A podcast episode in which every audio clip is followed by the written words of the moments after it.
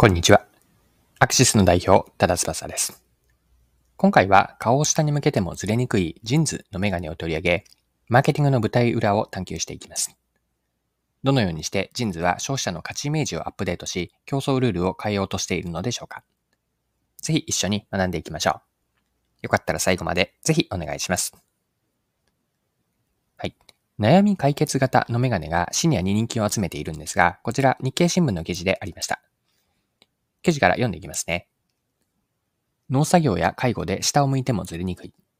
メガネを使う時間が長いシニア層に悩み解決型のメガネが売れている。メガネ専門店ジンズを運営するジンズホールディングスでは、ヒット感を自己調節できるなど、機能性の高いフレームメガネが人気を集める。メガネ生活で生まれる悩みに応える機能が求められている。例えば、ジンズホールディングスが運営するメガネ専門店ジンズのフレームメガネが売れ筋となっている。はい。こちらが日経の2023年5月12日の記事からの引用です。で、具体的にどういったその悩み解決型のメガネかというと、こちらがですね、同じ記事に載っていた農作業をしているある男性がこのように語っていたと。こちら該当箇所続けて記事から読んでいきますね。これじゃないとダメなんだ。東北地方にある店舗で接客をした JINS の女性店員は、年配の男性客の話を聞いて驚いた。男性がリピート買いするのは約3年前に発売したライトエイトクイックフィット。フレームの耳元部分をカチカチと折り曲げて調節すると曲がり具合が深くなり固定できるメガネだ。男性は農家を営んでおり、一日の多くをかがんだ状態で過ごす。ずれ落ちなくて便利だ。東北の他の店舗でも同じく買い求める農家の年配客がいたという。はい、ここまでが記事です。それではこの JINS のずれにくいメガネの事例から、マーケティングの観点で何が学べるのか、学べることについて掘り下げていきましょう。マーケティングの観点で捉えると、 JINS がやったことは消費者からのメガネの価値イメージのアップデートなんです。価値へのイメージ、バリューですね。価値へのイメージをアップデート、書き換えていると。従来のメガネで重視されていたのは、近視とか遠視、乱視を矯正してくれ、あるいは見た目のデザインがかっこいいとかかわいいなどの、こういった側面だったんです。一方で、長く顔を下に向けている状態だとメガネがずれてしまうというのはなかなか解消されないままだったんですよね。レンズのずれにくいメガネというのは、ここにビジネスチャンスを見出したんです。人々からの価値イメージとして、自分にとって良いメガネとはどんな時もずれないものと、これを新しく加えたんです。今までになかった新しい価値を知ったりとか、実際に体験をすると、そのカテゴリーにおける良い商品の定義が変わるんです。良い商品とはどういうものか、これへのイメージがその人の中で変わるわけです。これを少し大げさな表現をすれば、カテゴリー内とか、そのジャンル、あるいは市場、マーケットでの地殻変動が起こるんです。ここでいう地殻変動とは、新しい価値の提供、提案によって消費者からの商品を見る視点とか、買う基準、選ぶ理由が変わることを指しています。それまでの基準で買われていたものとは、この地殻変動によって異なる商品とかサービスが選ばれるようになるわけです。これをメガネに当てはめれば、新しくどんな体制でもずれないメガネという切り口、良い商品の定義ですね。良い商品とはどんな体制でもずれないメガネであると。